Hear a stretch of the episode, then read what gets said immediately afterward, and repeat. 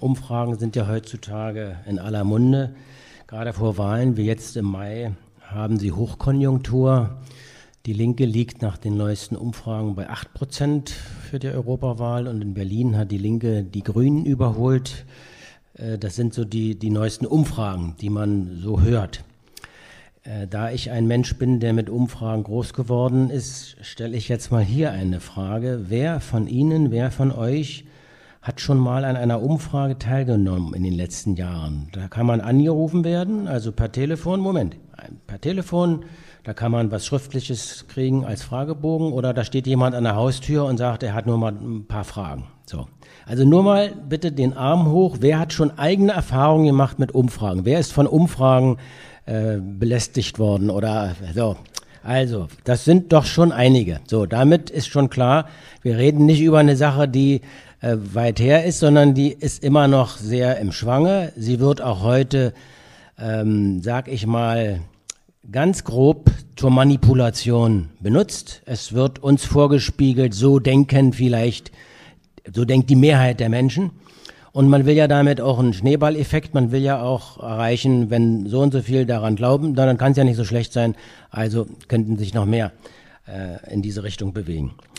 Einige von Ihnen werden wahrscheinlich erst durch die Ankündigung zu dieser Veranstaltung von der Existenz äh, eines Instituts zur Meinungsforschung in der DDR erfahren haben, vielleicht mit Überraschung oder mit Neugier oder auch mit Zweifel zur Kenntnis genommen haben, dass es in der DDR überhaupt eine politische Meinungsforschung gegeben hat.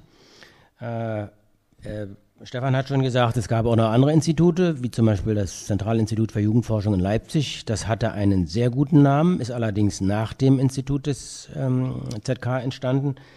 Und es hat auch das Institut überlebt. Also es hat noch bis äh, zur Wende äh, gut gearbeitet.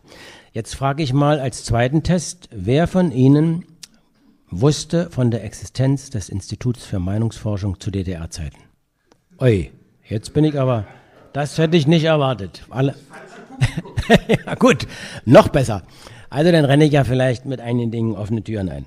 Also es gab natürlich wie in der Frage formuliert, diese geheimen Umfragen, die sogenannten geheimen Umfragen, ähm, ich sage gleich, was, was daran geheim war und was nicht, das kann ich als unmittelbar Beteiligter tatsächlich bestätigen. Wenn diese auch, diese Umfragen und diese Umfrageforschung von den Gralshütern der Hauptverwaltung ewiger Wahrheiten, das ist jetzt ein Zitat von Havemann, äh, mit der er mal das Politbüro äh, bezeichnet hat, was ich ganz hübsch finde, von der Seite wurden wir von Anfang an argwöhnisch beobachtet. Auch wenn es einen Beschluss zur Gründung gab, war man trotzdem sehr argwöhnisch und misstrauisch, auch über die Zeit der Existenz des Instituts hinweg. Äh, das lag auch ein bisschen an der vermeintlich bürgerlichen Herkunft der Meinungsforschung oder auch der Soziologie schlechthin. Also es gab eine ständige Abgrenzung, zu der wir auch aufgefordert wurden, das haben wir auch selbstverständlich gemacht, zur westlichen Demoskopie, dazu sage ich noch was. Und wir hatten keinerlei Chance, uns öffentlich zu artikulieren. Das war eines unserer, unserer eigenen Probleme, mit denen wir uns herumgeschlagen haben, weil wir zu gerne mit dem, was wir ermittelt haben, auch gerne an die Öffentlichkeit gegangen wären. Aber insofern waren das tatsächlich Panzerschrankumfragen und da gehört in die Überschrift kein Fragezeichen, sondern ein Ausrufezeichen. Also das ist eine rein rhetorische Frage gewesen, um den einen oder anderen mal anzulocken. Hätte ich vielleicht nicht machen müssen.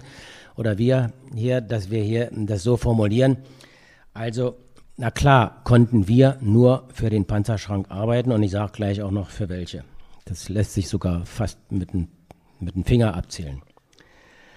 Ich will auch deswegen an das 50. Gründungsjubiläum des Instituts erinnern, weil aus meiner Sicht jedenfalls das auch exemplarisch steht, Stefan hat es schon angedeutet, für eine politische Aufbruchphase in der Zeit, als es entstand, also Anfang, Mitte der 60er.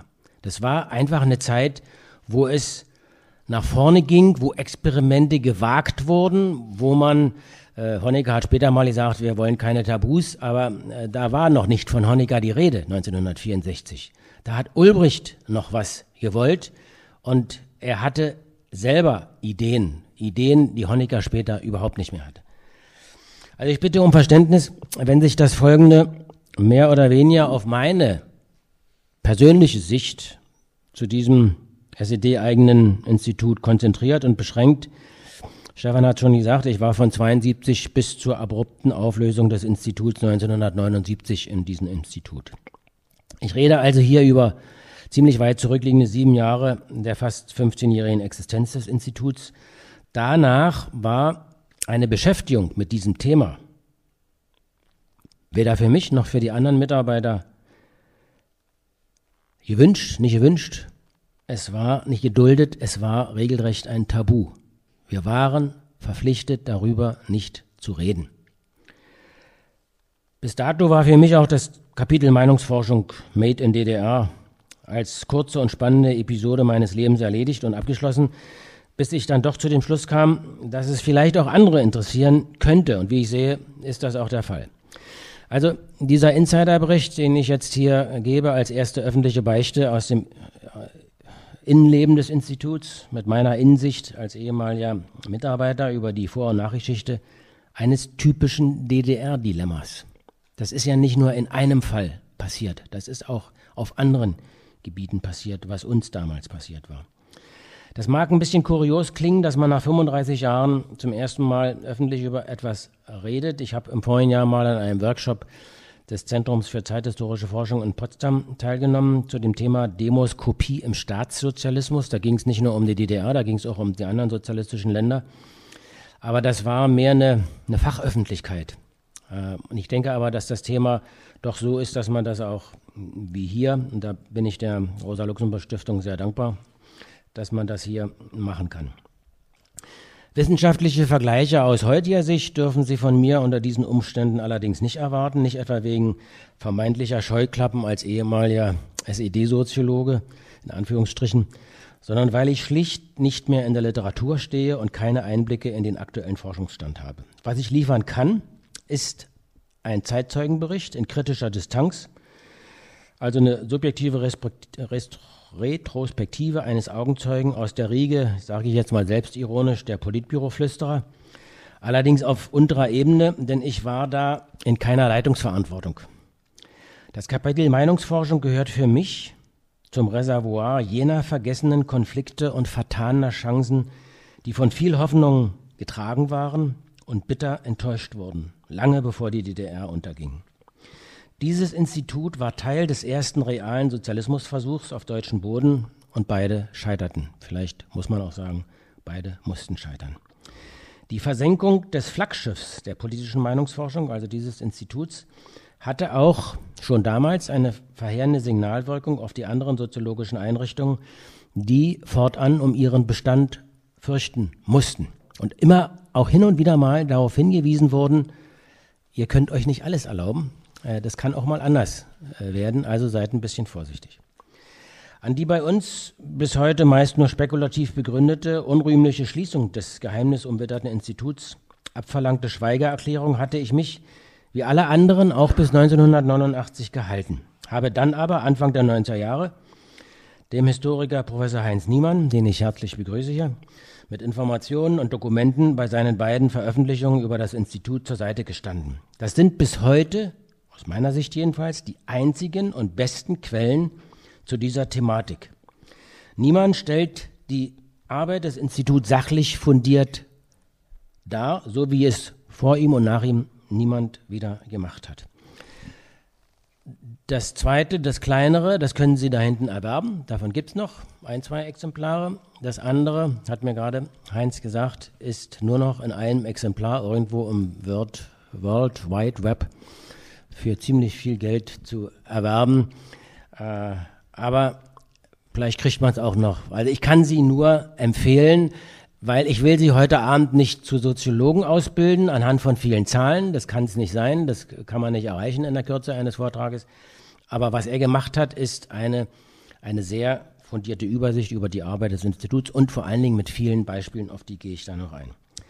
Sein Hauptverdienst ist, dass er die in einer vom Politbüro angewiesenen gesetzwidrigen Vernichtung entgangenen Berichte des Instituts öffentlich gemacht hat. Zum ersten Mal. Egal wie man zu diesen Umfragen steht, wie man sie deutet. Das kann man nämlich sehr verschieden machen. Man kann aus ihnen eine Rechtfertigung der DDR herauslesen, man kann aber auch eine klare, äh, ein klares Selbstverständnis und eine Fundierung äh, der Politik herauslesen, die man damals äh, von Seiten der SED betrieben hat. Als das erste Buch Meinungsforschung in der DDR, die Geheimberichte des Instituts für Meinungsforschung an das Politbüro der SED 1993 erschien, löste das damals noch ein lebhaftes Medienecho aus. Niemand sprach übrigens auch im Januar 1994 bei einer vollbesetzten Veranstaltung der Hellen Panke, damals noch in der Breiten Straße. Also das war damals schon in der Öffentlichkeit und wurde damals auch hier schon von diesem Haus mit gefördert, die Debatte darüber. Ich fange jetzt mal nicht mit der Gründung des Instituts an, sondern mit seinem spektakulären Ende. Das liegt auch ein bisschen daran, dass ich in den letzten Jahren in meinem hm, als Dozent beim Bewerbungstraining den amerikanischen Lebenslauf gelehrt habe. Der heißt um das denen zu sagen, die sich lange nicht mehr bewerben mussten, was ja hier der Fall ist bei den meisten. Amerikanischer Lebenslauf heißt, man fängt von hinten an mit seiner aktuellsten Tätigkeit. Ich empfehle das oder habe das immer Leuten empfohlen, die eine ziemlich lange Biografie hatten. Ehe sich ein Arbeitgeber durchfrisst äh, bis, zum letzten, bis zur letzten Tätigkeit, hat er vielleicht schon verloren und wird beiseite gelegt. Also er sollte die aktuellste Tätigkeit nennen. Deswegen habe ich jetzt hier mal mit dem Ende angefangen. Wie ist das Institut eingegangen? Das war ein bisschen spektakulär. Es beruhte ja nicht nur auf der, der plötzlichen Schließung. Äh, ich zeige jetzt hier mal den Beschluss. Alexander, kannst du noch mal bitte anmachen? So, da ist jetzt also zu sehen, das ist eine vertrauliche Verschlusssache vom 17. Januar 1979 die existierte in sage und schreiben acht Exemplaren. Nicht mal alle Mitglieder des Politbüros. Hier können Sie nur ein paar äh, erleben, äh, sehen. Also hier ist Joachim Herrmann drauf. Das ist ein ganz unseliger Mensch, auf den muss ich leider noch äh, ausführlicher zu sprechen kommen. Äh, der Genosse Professor Reinhold, Genosse Tietke, äh, Genosse Geggel, Abteilung äh, Agitation und Propaganda, Genosse Müller, Genosse Dolus, äh, die Genossin Glende war im Büro des Politbüros tätig. Äh, der Genosse Raab auch in, in so einer anderen, ein bisschen äh, wirtschaftsorientierten Abteilung. Also die auf der rechten Seite stehen, das waren so mehr die Atlatusse, während dem links waren die, die Mitglieder. Aber das sind ja nicht alle. Warum sind die anderen eigentlich nicht eingebunden informiert worden? Kann ich mir selber nicht beantworten, die Frage. Ich habe selber dieses Dokument ja erst nach dem Ende der DDR in die Hand gekriegt. Wie gesagt, acht Exemplare gab es nur. Die meisten sind vernichtet worden. Äh, Heinz Niemann hat noch äh, irgendwo eins gefunden und ich hatte noch eins und das war's dann. Also allzu viel gibt's davon nicht. Und wenn man sich die dann mal in Ruhe angucken kann, kommt man auf ziemliche Ungereimtheiten. Aha, hier. So, hier ist jetzt, das eine war ja nur das, das Deckblatt. Hier wird ohne jede, jedwede Begründung. Ihr werdet das wahrscheinlich nicht lesen können, weil das ist ja alles schon ziemlich vergilbt. Also da steht im ersten Punkt, die Tätigkeit des Instituts für Meinungsforschung beim ZK wird beendet. Punkt. Punkt. Warum? Wieso? Keine, keiner weitere Hinweis. Genossin Lene Berg, das war die Chefin, und den anderen Mitarbeitern des Instituts wird der Dank des Sekretariats des ZK ausgesprochen. Dafür konnte ich mir nichts kaufen von diesem Dank. Ich stand auf der Straße. Äh, Verantwortliche Nosse Hermann, das war wirklich der Verantwortliche. Der hatte das verbrochen. Dem gebe ich die meiste Schuld. Aber will ich noch was sagen? Und dann kommen so ein paar Pünktchen, die, die kann man sich sparen, äh, dass man sich äh, im Institut für Soziologie der Akademie für Gesellschaftswissenschaften beim ZK, dass man da übernommen werden konnte. Da ist kein Mensch übernommen worden. Das waren einfach nur pro forma Dinge, sozusagen, ihr, ihr seid ja nicht ganz, äh, wir lassen euch nicht ganz so im, im, im Regen stehen. Aber das war pro forma dahinter stand gar nichts. Für den künftigen Einsatz der Mitarbeiter sind die Abteilung Propaganda und Agitation des ZK zusammen mit der Kaderabteilung verantwortlich. Na klar, mussten die sich einen Kopf machen. Hat bei mir ein halbes Jahr gedauert, ich dann wieder was hatte. Also, das sind jetzt völlig sinnlose Punkte, wo man nichts erfährt. Warum wolltet ihr eigentlich dieses Institut nicht weiter betreiben? Keine Begründung. Für nick, auch nicht mal intern, nicht mal nach innen, nicht mal für uns oder für die für anderen Genossen. Ja, äh, das war also diese, dieser Beschluss. Und eben habt ihr gesehen, vertrauliche äh, Verschlusssache. Damals waren alle Umfragen, bis auf die allerersten Testumfragen 64, 65, als gedacht als Herrschaftswissen, streng vertraulich bzw. vertrauliche Verschlusssache. Und es gab und gibt widersprüchliche Interpretationen über den Wert der Befragungen. Die lassen sich auch nicht mehr endgültig klären, damit gerade mal 25 erhaltenen Umfrageberichten nur rund 10 Prozent der damaligen Umfragen nach 1989 verstreut in den Akten einzelner Politbüromitglieder aufgefunden und bewertet werden konnten. Das war ja gerade das Verdienst von Heinz Niemann, dass er da gesucht hat, bis er einiges gefunden hat. Über die Zahl der Umfragen gibt es sehr unterschiedliche Daten. In der mir vorliegenden Archivierungsliste von 1979 ist von 268 Umfragen die Rede. Immerhin wurden dabei insgesamt fast 6000 Fragen an eine halbe Million Menschen in der DDR gestellt. Honecker persönlich hatte schon 1979 eigenmächtig die Vernichtung sämtlicher Unterlagen im Büro Politbüro bzw. im internen Parteiarchiv, das gab es nämlich auch, angewiesen, was allen Beschlüssen zur Aufbewahrung von Schriftgut in der Registraturordnung der SED widersprach. Das erfuhr ich in der Wendezeit bei meinen Bemühungen um eine Neugründung des Instituts, worüber ich den zu Honeckers Gesetzesverletzungen bzw. seinem Amtsmissbrauch eingerichteten Untersuchungsausschuss im Januar 1990 informierte, was dann aber in den Wirren der Zeit unterging. Als Zeugin hatte ich die damalige Leiterin des Büro des Politbüros, die schon erwähnte Gisela Glende, angegeben, die die Weisung Honeckers widerspruchslos ausführen ließ oder ausgeführt hatte 1979. Für eine Neugründung, zu der mir der im Dezember 1989 im ZK als Schabowski-Nachfolger neu eingesetzte Ideologiesekretär, also jetzt mal in Anführungsstrichen gesprochen, und Ex-Jugendforscher Professor Lothar Bisky freie Hand gegeben hatte, wären dann 1990 erheblich, erhebliches Kapital und Personal nötig gewesen, das in dieser Situation schon nicht mehr zu haben war in der zerfallenen DDR, mit einem demokratischen und menschlichen Sozialismus, auf den meine Bemühung gerichtet war, dessen Anhänger ich war, äh, war zu dieser Zeit es chancenlos, in diese Richtung zu gehen, weil die Situation war dem nicht mehr entsprochen.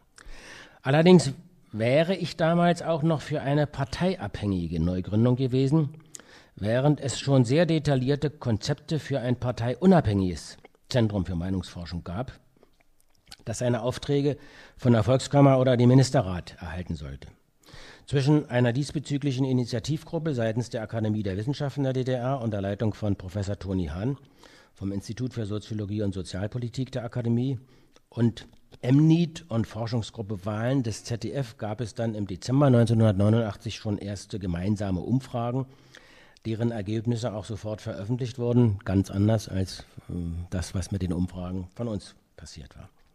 Da sprachen sich, ich habe mal nachgeschlagen, da sprachen sich im Dezember 1989 73 Prozent der über 1000 Befragten aus allen DDR-Bezirken, die gab es damals noch, für eine souveräne DDR aus und nur 27 Prozent konnten sich einen gemeinsamen deutschen Staat vorstellen. Dezember 89. Umfrage repräsentativer Art in der damaligen DDR. Für ein Jahr konnte ich dann 1990 als Stellvertreter des Wahlkampfleiters der damaligen PDS, das war André Breder, Wahlkampfleiter, erstmals Wahlforschung in der noch bestehenden DDR betreiben, wobei ich mich mangels eines eigenen Interviewerstabes nur auf die Auswertung von Umfragen von anderen Institutionen beschränken musste. Aber nun endlich zur Gründung des Instituts, das auf einen Beschluss des Sekretariats des ZK vom 22. April 1964 datiert, deswegen dieser Vortrag im April, was sich einordnet, auch das hat Stefan schon angedeutet, in die Zeit der Einführung einer umfassenden Wirtschafts- und Wissenschaftsreform namens Neues ökonomisches System der Planung und Leitung der Volkswirtschaft, wer es noch im Ohr hat, NÖSPEL abgekürzt. Das war die Zeit nach dem sechsten Parteitag der SED 1963. Das war eine Zeit der Hinwendung zu bis dahin verpönter, angewandter empirischer Sozialforschung. In dessen Rahmen, also dieses neuen ökonomischen Systems, sollte auch eine wissenschaftlich exakt arbeitende Meinungsforschung mittels repräsentativer Umfragen mehr zuverlässige Informationen liefern, was mit den dazu bis dato üblichen Instrumenten des staatlichen und parteiinternen Berichtswesens nicht möglich war und nicht möglich gewesen wäre. Allen Beteiligten war damals klar, dass mit diesem Institut absolutes Neuland betreten wurde. Keiner aus der Gründungsmannschaft kam übrigens aus der Soziologie, die ohnehin damals noch in den Kinderschuhen steckten, steckte, jedenfalls in der DDR.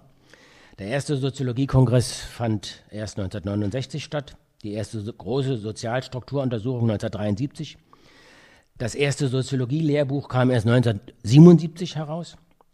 Es mussten also zuerst methodische und technische Grundlagen erarbeitet werden, Probeumfragen wurden vorbereitet und gemacht, ehrenamtliche Interviewer ausgewählt und geschult. Das alles begann erst im Juni, Juli, also im Sommer 64. Und wenn damals vom marxistischen Gehalt der Meinungsforschung in den Farben der DDR die Rede war, dann wurde immer verwiesen auf die Klassiker. Engels hat in die Lage der arbeitenden Klasse in England viel empirisches Material verwendet. Klar, stimmt, kann man sich anschauen. Und Marx hat 1880 einen Fragebogen für eine Erhebung der Arbeits- und Lebensbedingungen unter 25.000 französischen Arbeitern entwickelt. Gab auch noch äh, polnische und italienische Übersetzung dieses Fragebogens. Aber dieser Fragebogen, äh, der übrigens über 100 Fragen äh, umfasste, was für uns kein praktikables Vorbild war und auch heute noch nicht ist, weil mit 100 Fragen kann man jeden erschlagen, aber äh, das dauert lange, ehe man 100 Fragen ausgearbeitet. Aber es war trotzdem eine, ein, ein so tolles, äh, äh, eine so tolle Sache, dieser Fragebogen, dass man, also hier sage ich jetzt mal, bin ich sicher nicht der Einzige, den als die Geburtsurkunde einer marxistisch intendierten empirischen Sozialforschung bezeichnen kann. Was er da gemacht hat, war ein Modell Übrigens weiß niemand, was aus dieser Umfrage herausgekommen ist. Die Rückläufe waren, oder du weißt es besser, waren so marginal, äh, dass man sich darauf nicht, nicht stützen konnte. Es kam wenig zurück. Also wie viel von den 25.000 wirklich an den Mann gebracht wurden, weiß ich nicht. Habe ich nie rausgekriegt. Und eine Auswertung dieser Umfrage gibt es auch nicht. Aber es war erstmal eine tolle Geschichte, das überhaupt so mal zu versuchen. Wie kam ich an dieses Institut? Institut? Wie wurde ich mit 26 Jahren zum jüngsten Mitarbeiter im Jahre 1972? Vorausgeschickt, bei diesem Institut konnte man sich nicht bewerben, man wurde geholt. Es ging schließlich um Nomenklaturkader im zentralen Parteiapparat, zu dem man normalerweise über die Ochsentour, Kreisleitung, Bezirksleitung, ZK kam. Das blieb mir erspart, vielleicht auch, weil in meiner Kaderakte als Vater Hans Jendretzky stand der seit 1946 Mitglied des ZK war, einige Jahre auch mal Politbüromitglied, Anfang der 50er. Was nicht dort stand, wir haben nie unter einem Dach gelebt. Nebenbei, Jendretzky hat als Mitglied des ZK, und das war er durchgängig bis 1989, nie eine einzige Zahl des Instituts gehört oder gesehen als Mitglied des ZK.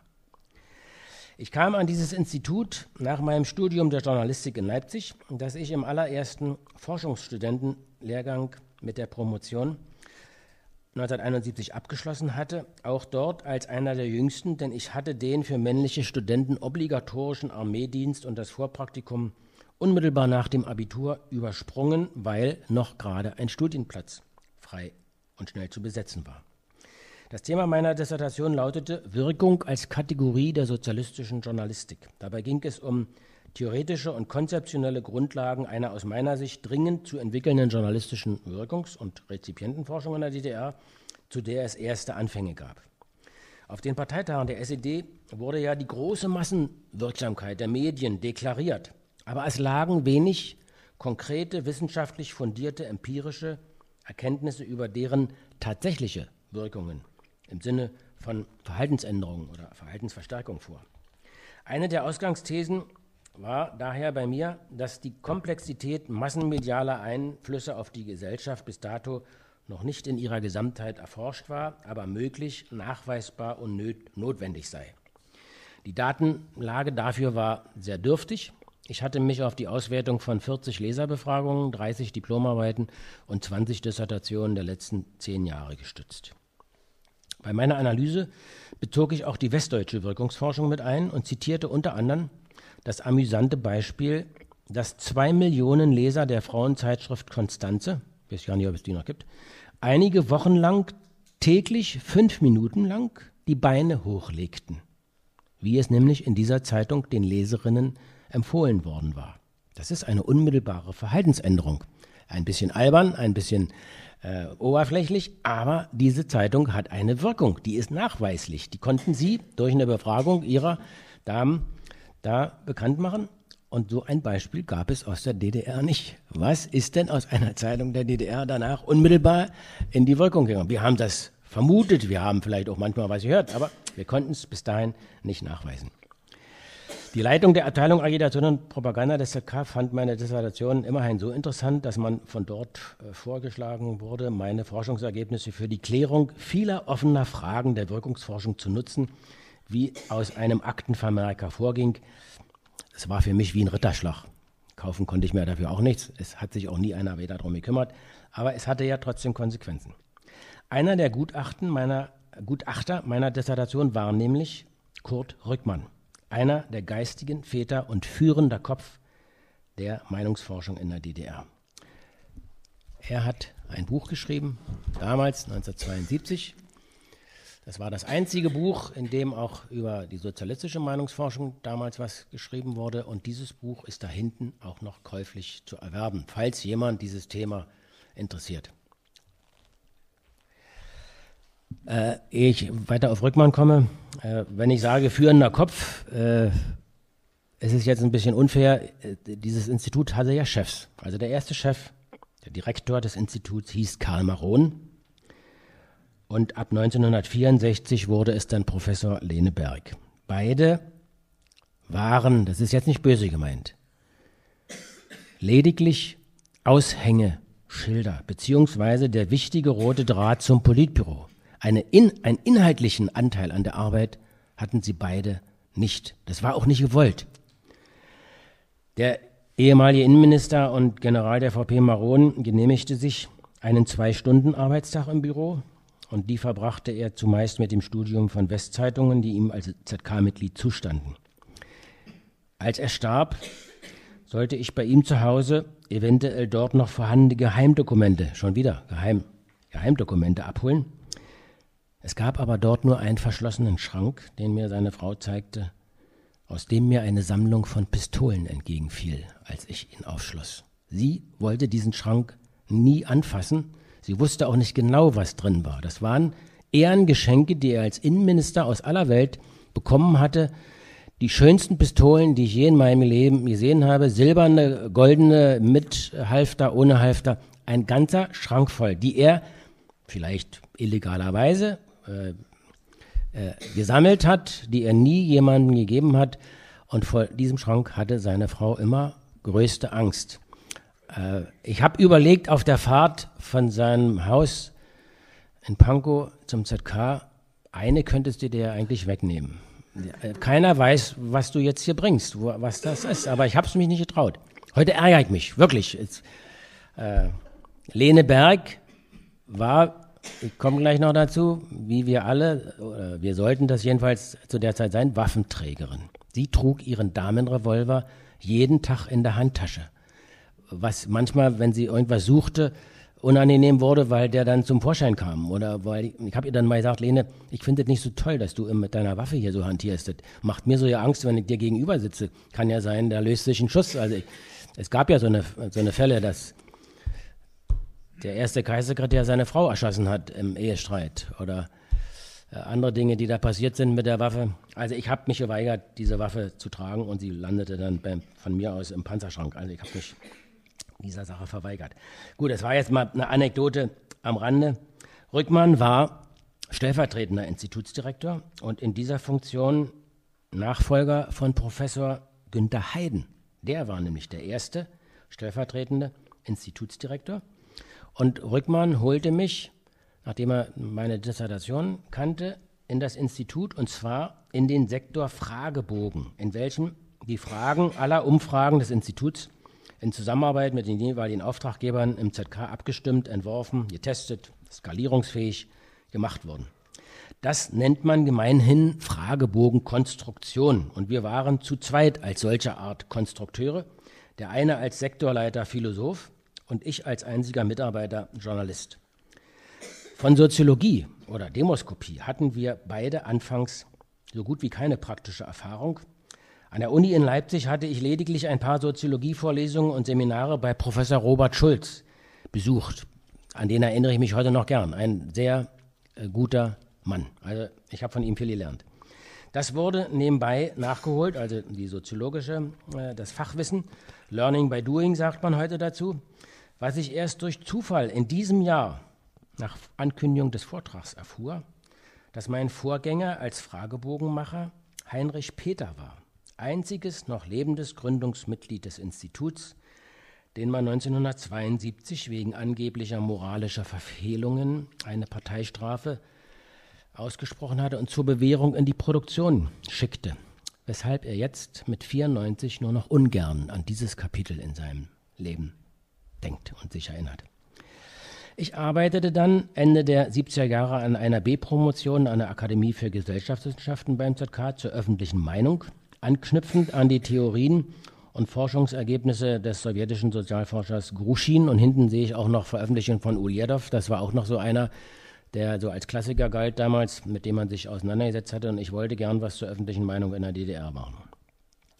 Das Ende des Instituts bedeutete dann auch das Ende meiner wissenschaftlichen Karriere. Ich hatte ein halbes Jahr Zeit, mich unter Fortzahlung meines Gehalts nach einem neuen Job umzuschauen und landete bei einer der Zeitschriften, die ich mit einer Umfrage kurz zuvor analysiert hatte, nämlich dem Organ für Fragen des Parteilebens Neuer Weg. Wir nannten es scherzhaft das Rezeptbuch des Parteisekretärs. Als Journalist war man da lebendig begraben, das nur nebenbei. Eingestellt wurde ich übrigens in das Institut für Meinungsforschung als politischer Mitarbeiter des ZK. Denn das Institut war ja eine Abteilung des ZK. Nach außen firmierte es nicht als Parteiinstitution, sondern neutral wie auf jedem Fragebogen zu sehen. Moment, halt, da war er. Da sieht man's, oben drüber steht Institut für Meinungsforschung in der Deutschen Demokratischen Republik. Kein Wort von ZK, kein Wort von Partei. Darunter ist eine Postschließfachadresse, keine Adresse des ZK oder wo wir wirklich saßen. Wir saßen nicht im ZK. Aber ähm, das war erstmal nur, dass man äh, dieses Institut als solches auf dem Fragebogen verkaufte. Äh, ich sage auch diese Umfrage zur Zeitschrift äh, oder Zeitung, Zeitung ND, es ja immer noch, wird bloß ein bisschen anders geschrieben. Äh, dieses, äh, diese Umfrage wurde so oft wie keine andere Umfrage durchgeführt. Da war das ZK sehr daran interessiert, das ND bis aufs Letzte zu durchleuchten. Und wie man sehen kann, ist dieser Fragebogen, der stammt von 77, glaube ich, schon vergilbt. Das ist dann das Schicksal dieser alten Fragebogen. Die werden dann langsam gelb. Wir können ja mal einen schnellen Blick drauf werfen, was da steht. Ihren Namen haben wir durch eine Stichprobenauswahl aus der Abonnentenkartei ermittelt. Er ist für uns genauso zufällig wie die Namen der anderen Personen, die befragt werden. Also damit will man klar sagen, äh, die Anonymität wird eingehalten. Das, wir haben ihren Namen nicht äh, irgendwoher, sondern weil sie Abonnent sind. Die Befragung ist anonym. Äh, uns interessiert bei der Beantwortung weder Ihr Name noch Ihre Adresse, sondern nur Ihre Meinung. Deshalb ist es auch nicht möglich, Rückfragen bei Ihnen zu halten, wenn einzelne Fragen nur unvollständig oder nicht beantwortet werden. Dahinter steht, bitte beantworten Sie alles vollständig, weil wir können das nicht im Nachhinein reparieren. Sie brauchen bei den meisten Fragen nur eine oder einige der vorgegebenen Antwortmöglichkeiten anzukreuzen. Die hinter den Fragen stehenden Zahlen sind für die Auswertung bestimmt und für Sie ohne Bedeutung. Damit nicht jemand denkt, da sind irgendwelche Codes, die wollen mich doch in, im Nachhinein noch irgendwo verorten. Allerdings seht, sehen Sie oben hinter der Postschließfach ein großes A. Das ist von mir rot unterstrichen. Das wusste natürlich der Abnehmer nicht des Fragebogens, dass er doch irgendwo in eine bestimmte Rubrik geschoben wird. Das war nämlich ein Fragebogen für die Parteilosen. Die Anrede heißt verehrte Bürgerin, verehrter Bürger. So wird ja nicht der Genosse angeredet. Für den gab es einen extra Fragebogen, das war der Fragebogen B. Und der lautete in der Anschrift, lieber Genosse, liebe Genossin, lieber Genosse.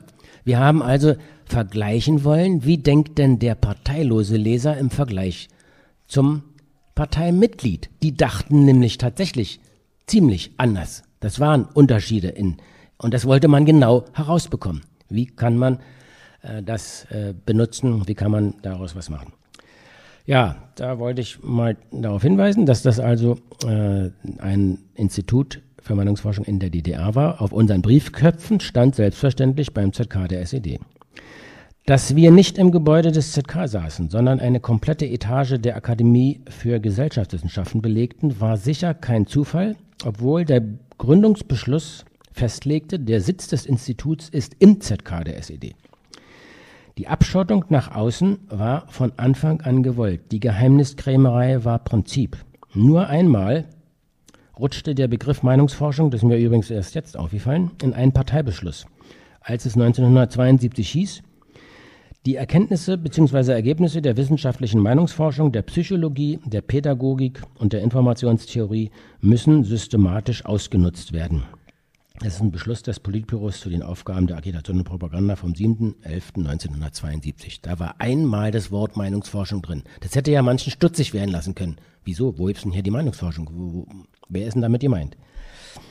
Die staatssozialistische Meinungsforschung war gedacht als Information und Analyseinstrument der Parteiführung. Sie diente vorrangig zur Machtsicherung. Sie sollte das Erkenntnismonopol der Partei zementieren weshalb sie auch direkt der obersten Parteiführung, also dem Politbüro, unterstellt war. Das gab dem Institut eine gewisse Sonderstellung und in manchen Augen auch einen von oben kommenden Heiligenschein.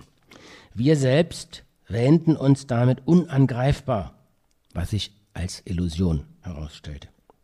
Nebenbei bemerkt war das Institut das einzige dieser Art in der DDR, das keinen Genehmigungsvermerk der staatlichen Zentralverwaltung für Statistik für seine Umfragen benötigte und damit quasi einen Freibrief besaß. Rückmann sprach 1972 vom Klassenauftrag der marxistisch-leninistischen Meinungsforschung, die zu untersuchen habe, wie sich das sozialistische Bewusstsein entwickle.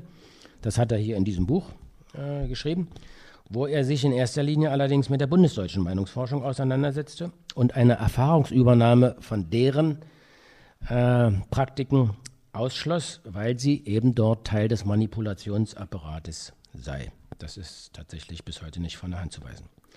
Im Gründungsbeschluss für unser Institut hieß es unmissverständlich, die Leitung des Institut, äh, Instituts erhält ihre Anleitung und ihre Aufträge vom Politbüro, von niemandem anderen. Nur das Politbüro hat diesem Institut was zu sagen.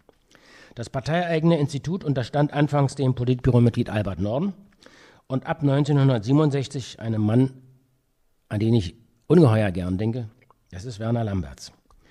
Dessen mysteriöser Tod bei einem Hubschrauberabsturz in Libyen 1978 zugleich, glaube ich jedenfalls, der Sargnagel des Instituts war.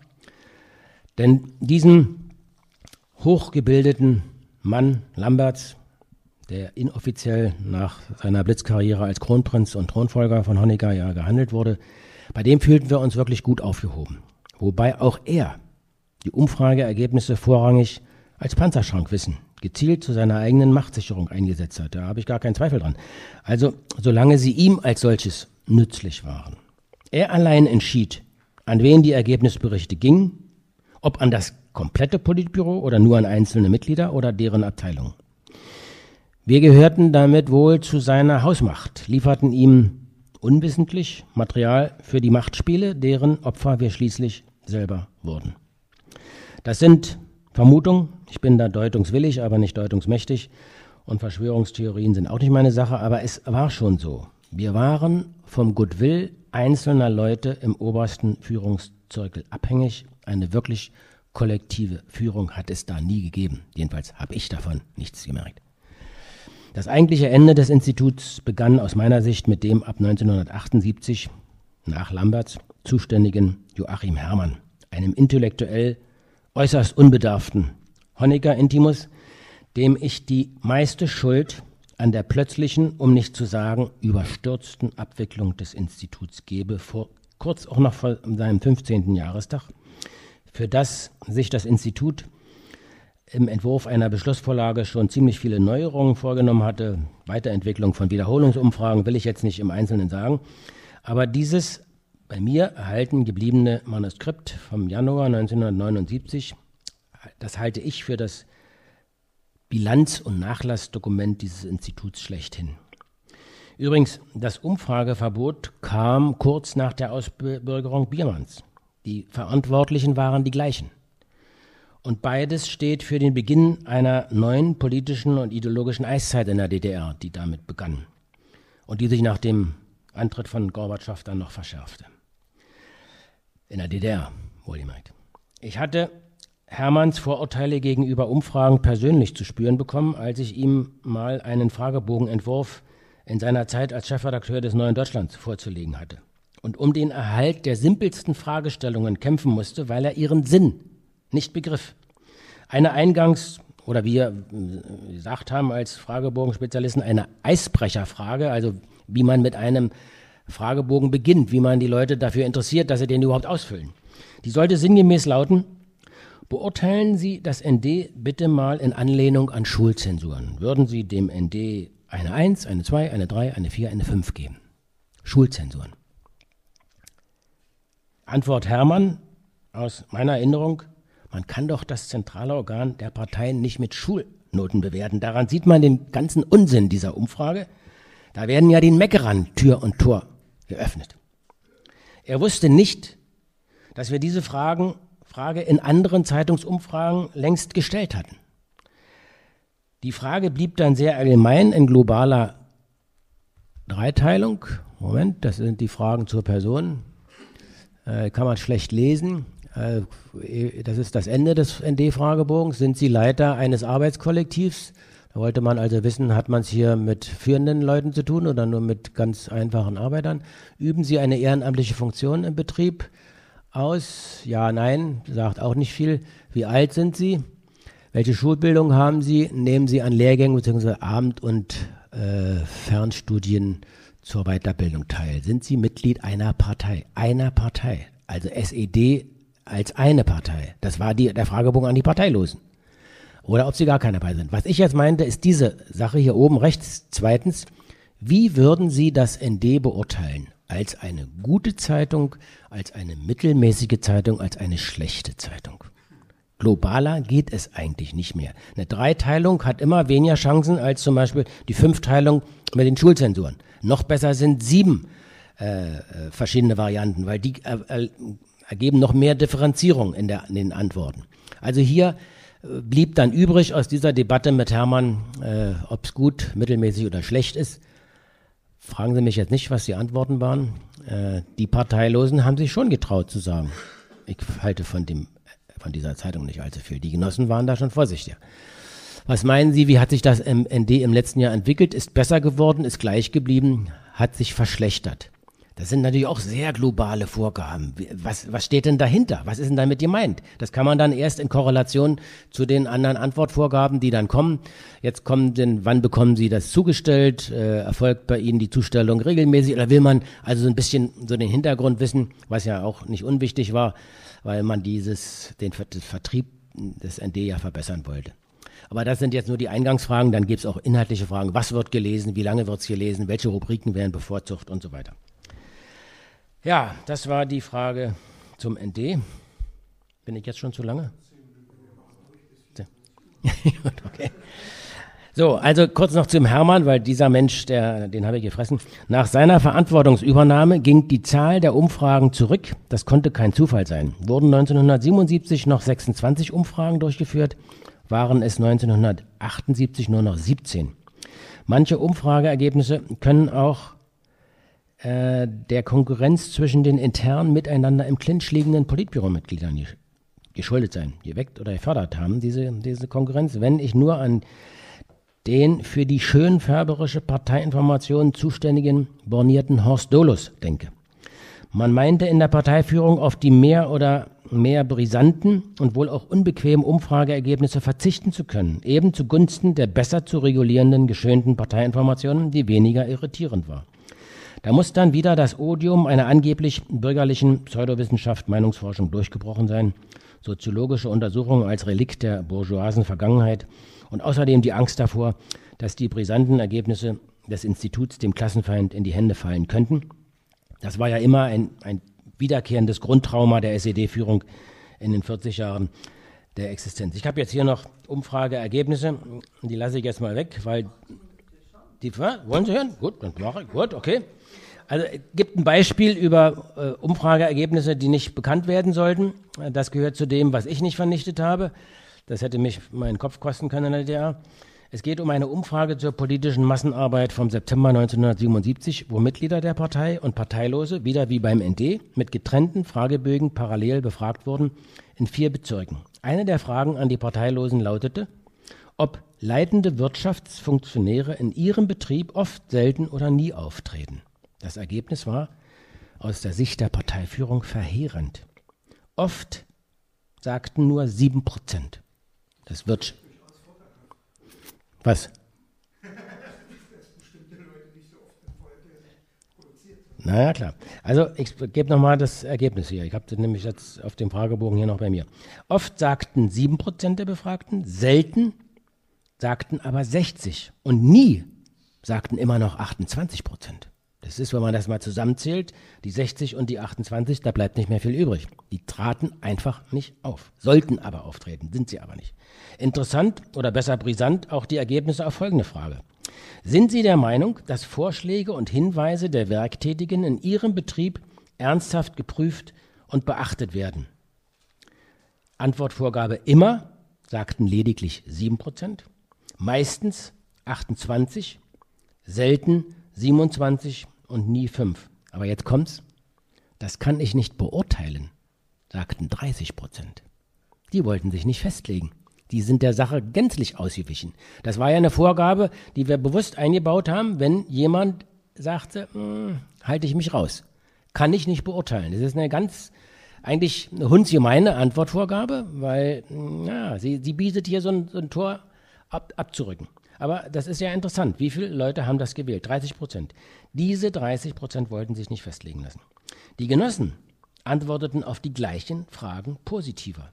Sehr kritisch fällt allerdings auch die Beantwortung der Frage aus, haben Sie den Eindruck, dass in Ihrem Betrieb Ihre Meinung etwas gilt? Im allgemeinen Ja sagten 37 Prozent, im allgemeinen Nein sagten 53 Prozent, also die Mehrheit. Meine Meinung zählt nicht. Sie interessiert niemanden. Das ist, das konnte man nicht in die Öffentlichkeit geben. Das war ja ein, ein Klatsch um die Ohren. Das war ta starker Tobak. Noch schlimmer die Antworten auf die Frage, treten Mitglieder der SED, die ihnen näher bekannt sind, in Diskussionen und persönlichen Gesprächen politisch überzeugend auf. Alle, alle Mitglieder, die mir bekannt sind, 9 Prozent. Der größte Teil 33 Prozent, der geringere Teil 34 Prozent. Das kann ich nicht beurteilen, 21 Prozent. Das muss ich wohl auch nicht weiter kommentieren. Das sind ziemlich offene und unbequeme Antworten. Dafür hätten nach damaligem Verständnis Köpfe rollen müssen, wegen schlechter politischer Arbeit. Kreis- und Bezirksleitung hätten da einpacken müssen. Die Köpfe rollten dann aber bei den Überbringern der schlechten Nachricht, bei uns. Wer sich diese beiden Fragebogen in voller Länge anschauen will, die habe ich hier mit allen Ergebnissen. Die habe ich zu Hause in meinem Nachttischschrank aufgehoben gehabt. Die kennt nicht mal hein, Heinz niemand, nicht mal dir habe ich die gezeigt. Na gut, also ich habe hier noch was äh, zu der Zeit, als ich begann, als es alles noch so schön war und als wir in diesem Institut auch leider benutzt wurden, um andere Institutionen der DDR auf diesem Gebiet zu hinterfragen, zu kontrollieren, zu überprüfen. Ich habe hier ein Beispiel, das tut mir auch persönlich sehr weh. Da gab es den Leiter der Hörerforschung, so war es beim Rundfunk, Dr. Wernfried Maltusch. Vielleicht sagt der Name noch was. Der wurde 1972 von seiner Funktion als Leiter der Hörerforschung abgelöst, wozu dieses Institut mit einem überkritischen, um nicht zu sagen vernichtenden Gutachten dieser Arbeit dieses Menschen Schützenhilfe geleistet hatte. Ihm wurde unterstellt, eine eigene Rundfunksoziologie zu entwickeln und der verfemten Konvergenztheorie zu huldigen. Egal wie man die Arbeit Maltisch sah, da fühlte ich mich schon sehr instrumentalisiert als Beteiligter, zumal ich Maltisch aus meiner Arbeit an der Dissertation kannte, mit ihm persönlich gesprochen hatte. Ende 1989 wurde dieser Mann quasi rehabilitiert zum kurzzeitigen stellvertretenden Generalintendanten des Rundfunks der DDR dann gemacht. Es war kein Vorteil, so klug war er dann auch nicht mehr. Aber gut, es, aber das sind so Dinge, die finde ich, da, da merkte ich dann auch im Nachhinein, da hat man uns benutzt. Ich will noch auf eine Sache hinweisen, weil ich die für, auch für interessant halte. Als ich anfing 1972, da war gerade das 25. Gründungsjubiläum des Instituts für Demoskopie in Allensbach. Das gibt es heute noch. Und über dieses Institut wie kann ich denn das jetzt hören? Hier. Also es gab in der DDR einen VEB-Zeitungsausschnittdienst. Der arbeitete für einen ganz kleinen Kreis von Beziehern. Der schnitt nämlich original Westzeitungen aus. Und die kriegten dann abgezählte Leute zu lesen. Das ist die Bonner Rundschau vom 5.6.1972. Die hatten wir zwei oder drei Tage später auf dem Tisch über VEB Zeitungsausschnittdienst. So, warte mal, jetzt muss man hier mal runterzahlen. Hier unten, ganz unten, sehen Sie den Namen Erxlem. Ich musste also abzeichnen, dass ich diesen Artikel gelesen hatte. Ganz unten steht es. Drei Menschen haben diesen Artikel gelesen. Ich war einer von denen, der, der Institutschef, der Stellvertreter und warum ich das noch gekriegt habe, große Ehre. So, dieses Institut galt als, naja, das dienstälteste, war ja schon damals 25 Jahre alt, ähm, mit diesem, mit der Gründungsmutter dieses Instituts, das ist eine Frau mit dem schönen Namen Elisabeth Nölle Neumann, hat sich in letzter Zeit sehr verdienstvoll der Historiker Jörg Becker beschäftigt, hat darüber ein Buch geschrieben, das ist leider vergriffen, nämlich über die Verstrickung dieser Frau in die Nazi-Ideologie. Die hat promoviert 1940. Die war sogar, wurde mal gehandelt als Adjutantin von Goebbels. Äh, sie hat also ganz schlimme Dinge gemacht und dann ist sie entnazifiziert worden. Sie hat ein Institut gegründet und dann hat sie fortan für alle Bundesregierungen unter CDU-Herrschaft vor allen Dingen gearbeitet und hat von denen ganz viel Geld bekommen. Ähm, die da gibt's, also Becker sagt die Summen, was die bekommen hat, äh, monatlich, da gingen schon mal 50.000 D-Mark äh, über den Tisch für eine Umfrage vor der Bundestagswahl, damit die auch nicht verloren geht, damit man die Bundestagswahl auch noch gut hinkriegt. Also dieses Institut für Allensbach, Demoskopie in Allensbach hat eine sehr unrühmliche Rolle gespielt. Es gibt es bis heute noch. Lohnt sich sogar mal damit zu beschäftigen. Gut, ich hätte hier noch das eine oder das andere zu erzählen, wird dann aber vielleicht ein bisschen viel. Ich will nur zusammenfassen, trotz aller Professionalität des Instituts hatten dessen Umfragen nur sehr geringe politische Auswirkungen und sie haben damit letztlich, das ist zwar bitter für jemanden, der mit beteiligt war, ihr Ziel verfehlt. Ich habe hier einen kleinen Museumsbericht gegeben, der hoffentlich nicht zu nostalgisch ausfällt. Ich kann auch noch Fragen beantworten. Aber der eigentliche Wert äh, dieser Sache besteht vielleicht mehr in den Originaldokumenten, die noch da sind aus dem Innenleben des Instituts, äh, von denen es ja immer nur abgezählte Exemplare gab. Und insofern hätte auch über meinen Vortrag stehen können, exklusive Fundstücke aus dem Mülleimer des Politbüros. Ich will darüber mal so eine kleine Broschüre machen, wie man sie da hinten sieht, äh, von einer hellen Panke, wo man ein bisschen mehr ausführlicher äh, sein, sein kann. Also wo man zum Beispiel Zahlen, die Sie jetzt so interessiert haben, ich habe ja hier noch mehr drin gehabt, aber ich will sie auch nicht erschlagen, ähm, wo man die mal zum Nachlesen hat. Weil das, das fliegt natürlich alles schnell vorbei, das merkt sich ja keiner. Was Sie sich gemerkt haben, ist, dass zwischen der Wirklichkeit der Umfragen und dem, was in der Politik angekommen ist, eine Riesendifferenz war. Wir hatten die Realität auf dem Papier, aber sie wurde nicht ernst genommen und nicht umgesetzt. Das war für uns dann auch sehr schade. Danke.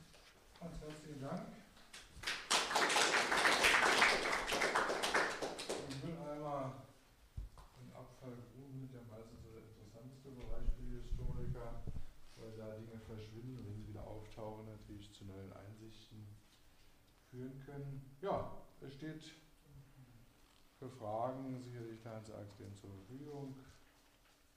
Ja. Vielleicht könntest du noch eine Ergänzung machen, und zwar, hier geht es um Folgendes.